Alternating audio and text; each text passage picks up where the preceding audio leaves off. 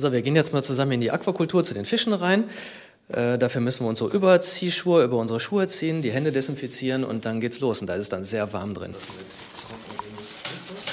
Hier auf die Matte steigen, zum Füße desinfizieren und dann geht's los. Der Mann, der sich da gerade die Plastiktüten über die Schuhe zieht, das ist Christian Echternacht. Und der hat gemeinsam mit einem Freund vor einigen Jahren eine Farm gegründet. Aber nicht irgendwo, sondern mitten in Berlin. Die heißt ECF Farm, das steht für Eco-Friendly. Ist aber kein normaler Öko-Bauernhof, sondern eher eine Art WG, in der Buntbarsche und Basilikum zusammenleben. Mission Energiewende, der Detektor FM Podcast zum Klimawandel und neuen Energielösungen in Deutschland. Eine Kooperation mit dem Ökostromanbieter Lichtblick und dem WWF. Hallo, ich bin Christian Eichler und bei mir ist jetzt meine Kollegin Marisa Becker. Hi. Hi. Du bist für Mission Energiewende nach Berlin gefahren, hast dir die ECR-Farm da angeschaut. Ähm, Barsche und Basilikum, das klingt für mich eher wie der Name äh, eines coolen Restaurants als äh, einer Farm. Was, was genau machen die da? Also das Stichwort lautet Aquaponik und es ist ähm, ein Wort, was quasi aus zwei Teilen besteht, und mhm. zwar einmal Aqua und Ponik macht erstmal Sinn. und ähm, die stehen jeweils für zwei Verfahren. Und zwar einmal die Aquakultur, also die Fischzucht in Kreislaufanlagen und die Hydroponik, also die Pflanzenanzucht in Wasser. Und diese beiden Verfahren werden in der Aquaponik kombiniert. Und deshalb gibt es auf der ECR-Farm eben auch Buntbarsche und Basilikum, wobei man sagen muss, dass das Basilikum in dem Fall äh, in Erde angebaut wird und nicht wie sonst üblich in Wasser. Also diese beiden Sachen ne, haben wir jetzt schon ein paar Mal wiederholt. Wie hängt das denn zusammen, wenn du jetzt sagst, diese beiden Verfahren werden verbunden? Also es handelt sich so ganz salopp gesagt um eine Art Kreislaufsystem und das ist ziemlich gut nachvollziehbar, wenn man sich den Weg des Wassers in dieser Anlage anschaut. Christian Echternacht hat nämlich mit mir eine Tour über diese Farm gemacht und die fing in der Aquakultur an. Und das kann man sich im Endeffekt vorstellen wie eine große Halle, in der ganz viele Tanks stehen. Die sind relativ unspektakulär, einfach rund, schwarz, groß. Ähm, und in denen leben dann eben die Fische. Wir haben ungefähr 1700 Quadratmeter, auch Dachfläche demnach. Und da sammeln wir erstmal das Regenwasser. Neben dem Gebäude haben wir große Wasserzisternen, in denen das Wasser erstmal gespeichert wird. Und von dort aus geht es zu den Fischen rein. Und während des Wachstums geben die Fische über ihre Kiemen äh, Nährstoffe ans Wasser ab. Das ist zunächst mal Ammonium, was sie abgeben. Ammonium ist jetzt kein Nährstoff, sondern erstmal eigentlich was Giftiges, was aus dem Wasser wieder raus muss. Deshalb fließt das ammoniumreiche Wasser von den Fischen in diesem Kreislaufsystem durch verschiedene Filtersysteme. Und in einem der Filter, im Biofilter, werden, wird das Ammonium von Mikroorganismen in Nitrat umgewandelt. Und dieses nitrathaltige Wasser wird dann genutzt, um das Basilikum zu wässern. Also das kann man sich vorstellen wie ein Gewächshaus, so ein ganz klassisches. Ähm, und in dem stehen Pflanztische und äh, diese sind wie so eine Art Badewanne. Also die haben so einen etwas höheren Rand und das Wasser kommt dann von unten an die Töpfe ran und ähm, so werden sie dann mit diesem Fischwasser versorgt. Aber wenn jetzt dieses Wasser von den Fischen zu den Pflanzen fließt, dann ist es ja noch kein Kreislauf. Genau, also es ist kein hundertprozentiger Kreislauf, zumindest was das Wasser betrifft. Und es wäre auch tatsächlich gar nicht gut, wenn es ein geschlossener Kreislauf wäre. Oftmals wird das so assoziiert, dass Aquaponik ein komplett geschlossener Kreislauf ist. Dass das Wasser also von den Fischen zu den Pflanzen fließt und wieder zurück zu den Fischen. Funktioniert aber leider nicht. Das eine ist der pH-Wert. Äh, Fische haben einen Lieblings-pH-Wert im Wasser von ungefähr 7. Die Pflanzen von zwischen 5 und 5,5. Wenn das Wasser jetzt hin und her fließen würde, müsste man da irgendwo einen Kompromiss eingehen. Und das können wir nicht bringen. Also wir können weder den Fischen keine optimale Umgebung schaffen, noch ähm, den Pflanzen.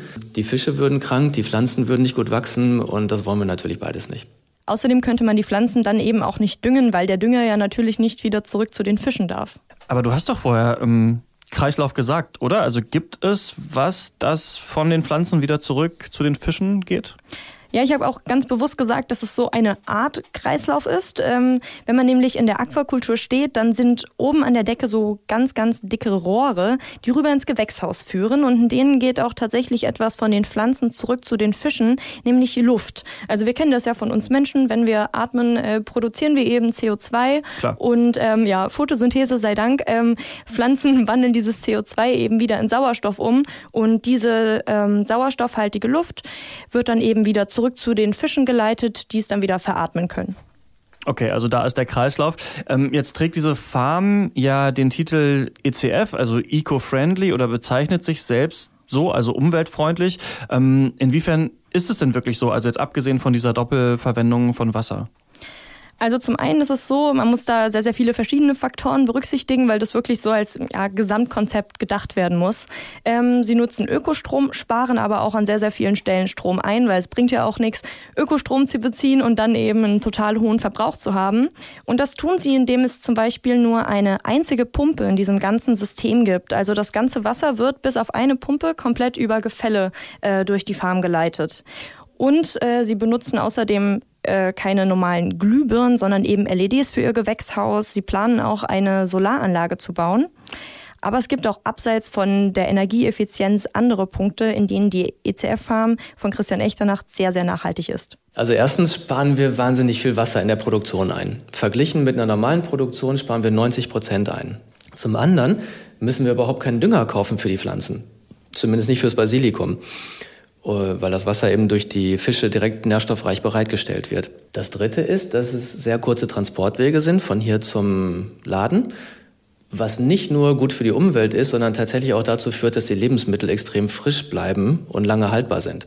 Die ECF-Farm vertreibt ihren Basilikum nämlich ausschließlich in Berlin und dort auch nur in Rewe-Filialen. Ich habe aber auch mal äh, gelesen, dass die mal einen eigenen Hofladen hatten, um das Basilikum da dann direkt zu verkaufen. Daraus schließe ich jetzt aber, dass es den nicht mehr gibt, oder? Genau, den gibt's nicht mehr und äh, Christian Echternacht hat das so begründet, dass sie natürlich nicht nur das Augenmerk darauf legen können, irgendwie Lebensmittel zu produzieren, sondern dass die Vermarktung natürlich auch wichtig ist, weil es bringt einem ja nichts, tonnenweise Lebensmittel in bester Qualität total nachhaltig zu produzieren, wenn die dann im Endeffekt auf Müll landen, weil man keinen Vertriebsweg findet. Und sie haben eben festgestellt, dass es sehr, sehr schwierig ist, einen eigenen Vertrieb selbst aufzubauen. Irgendwann sind wir darauf gekommen, dass es eigentlich Sinn machen würde, mit dem Lebensmitteleinzelhandel zu kooperieren. Und da war eben Rewe sehr interessiert. Und wir haben dann gemeinsam mal überlegt, welches Produkt man hier bei uns anbauen könnte, was für eine Menge dabei rauskommt. Und sind dann irgendwie beim Basilikum gelandet, weil wir in unserer Anlage genau den Basilikumbedarf produzieren können, den Rewe hier in der Stadt hat.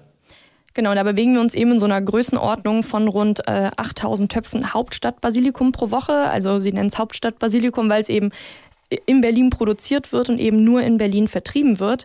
Und die werden dann eben einmal zum Supermarkt Zentrallager gefahren und von dort aus gehen sie dann in die Filialen. Und das spart natürlich CO2-Emissionen. Ne? Also wenn man sich jetzt überlegen würde, diese 8000 Töpfe, die verkauft werden, für die würde jeweils ein Kunde vielleicht mit dem Auto irgendwie zu dieser Farm fahren. Da ist es auf jeden Fall umweltfreundlicher, sich einfach aufs Fahrrad zu setzen oder zu Fuß zu gehen und sich im Supermarkt sein Basilikum zu kaufen.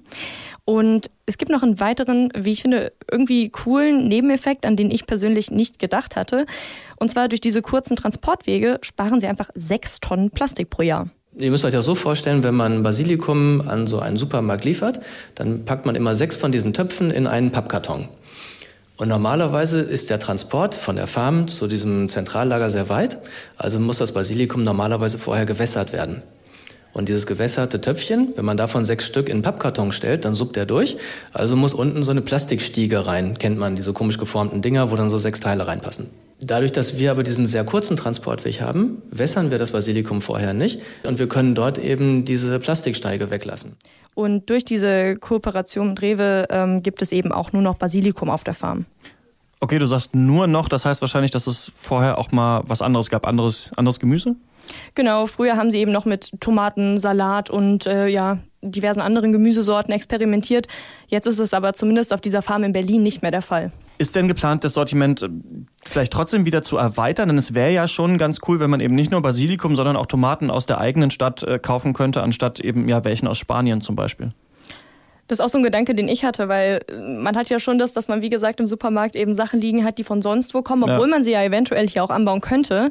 Und die Farm ist zwar aktuell dabei zu expandieren, also sie haben schon so ähnliche Farmen in der Schweiz und in Brüssel gebaut.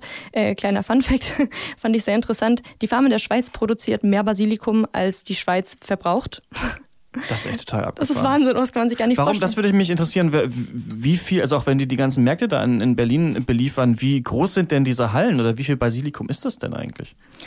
Ja, wie gesagt, also sie können 8000 Töpfe pro Woche produzieren. Das ist so das, was am Ende rauskommt.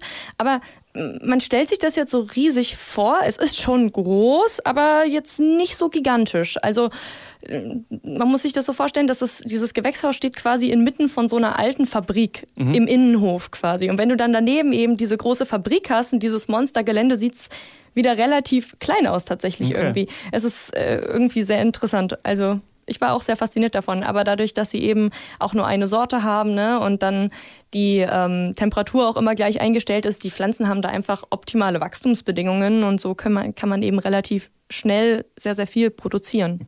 Genau. Ja, auf jeden Fall sollen jetzt auch weitere Städte in Deutschland dazukommen und ähm, ich hatte halt auch, wie gesagt, überlegt, ob es nicht so eine Möglichkeit wäre, um, keine Ahnung, Avocados anzubauen, die ja sonst einen super langen Weg zurücklegen. Ja, Allerdings ist auch, muss ich sagen, bei vielen meiner Freundinnen und Freunde mittlerweile so, dass die keine Avocados mehr essen, weil, also, dass es einen riesigen Hype gab, aber mittlerweile kaum jemand die mehr isst, weil die Transportwege so riesig sind und so viel Wasser verbraucht wird, ja. Ja, ich hab, ich bin tatsächlich auch ein bisschen äh, so drauf, aber äh, Christian Echtenacht hat mir dann äh, auch zu Recht, muss man sagen, ähm, gesagt, dass man natürlich auch schauen muss, wie viele Ressourcen dann für Licht und Wärme und sowas draufgehen, weil diese Bedingungen, die es natürlich da, wo die Avocado natürlicherweise wächst, gibt, die muss man ja hier in Deutschland erstmal künstlich erzeugen und das geht wieder mit einem enormen Energieverbrauch einher. Also dieser Traum, dass alle möglichen Südfrüchte jetzt auch bei uns in den Städten, in solchen Farmen irgendwie gezüchtet werden können, der ja, wird, wird das auch bleiben, wahrscheinlich erstmal ein Traum, oder? Ja, wahrscheinlich schon. Ähm, sie haben aber eine andere relativ coole Idee, oder ich fand sie zumindest ziemlich cool, und zwar ähm, einen selbstproduzierenden Supermarkt. Also das, ah, okay, also dass der, dass die Farm quasi der Supermarkt ist oder beziehungsweise der Supermarkt selber das Gemüse irgendwie anbaut. Genau, also man muss sich das vorstellen wie so ein Supermarkt, der quasi ein eigenes Gewächshaus auf dem Dach hat. So, eigentlich eine ziemlich coole Vorstellung, aber Christian Echternacht hat schon gesagt, dass äh, bevor es mal so weit kommt, noch andere Sachen eine wichtigere Rolle spielen. Dieser selbstproduzierende Supermarkt ist äh, eine schöne Idee. Haben wir auch irgendwo als Ziel ähm, vor uns. Der Weg dahin geht aber wahrscheinlich über verschiedene andere Stufen noch. Also zum Beispiel, dass wir jetzt eben hier in, der, in Berlin diese eigene Farm betreiben und damit dann äh, die ganzen Reves beliefern. Und irgendwie kommt dann so ganz langsam aber sicher vielleicht alles so zusammen, dass am Schluss dann tatsächlich mitten in der Stadt mal ein Supermarkt steht, der seine eigenen Lebensmittel auf dem Dach produziert, der dazu noch äh, regional angebaute äh, Lebensmittel zusätzlich anbietet. Und das wäre natürlich eine schöne Sache, so ein One-Stop-Shop für lokal, regional angebaute Lebensmittel zu haben. Genau, also auf diesen selbstproduzierenden Supermarkt müssen wir noch ein bisschen warten. Bis dahin leben auf der Eco-Friendly Farm in Berlin, aber immerhin Buntbarsche und Basilikum friedlich zusammen dank Aquaponik-Verfahren. Marisa Becker war vor Ort und hat sich das angeschaut. Dankeschön. Nächste Woche geht es hier bei uns um den, ja, man kann vielleicht sagen, den spannendsten Schulterschluss der jüngeren deutschen Klimageschichte. Über 20.000 Wissenschaftler und Wissenschaftlerinnen haben sich den streikenden Schülerinnen und Schülern angeschlossen. Das Ganze heißt Scientists for Future und ich spreche in der nächsten Woche mit einem der Initiatoren darüber. Falls ihr das nicht verpassen wollt, dann könnt ihr diesen Podcast natürlich abonnieren. Und äh, wenn ihr weitere spannende, ich sag mal, Klima-Influencer kennt, wie zum Beispiel eben Christian von der ECF Farm, dann schreibt mir gerne eine Mail an kontakt.detektor.fm. Ich bin Christian Eichler. Bis nächste Woche. Mission Energiewende. Der Detektor FM Podcast zum Klimawandel und neuen Energielösungen in Deutschland. Eine Kooperation mit dem Ökostromanbieter Lichtblick und dem WWF.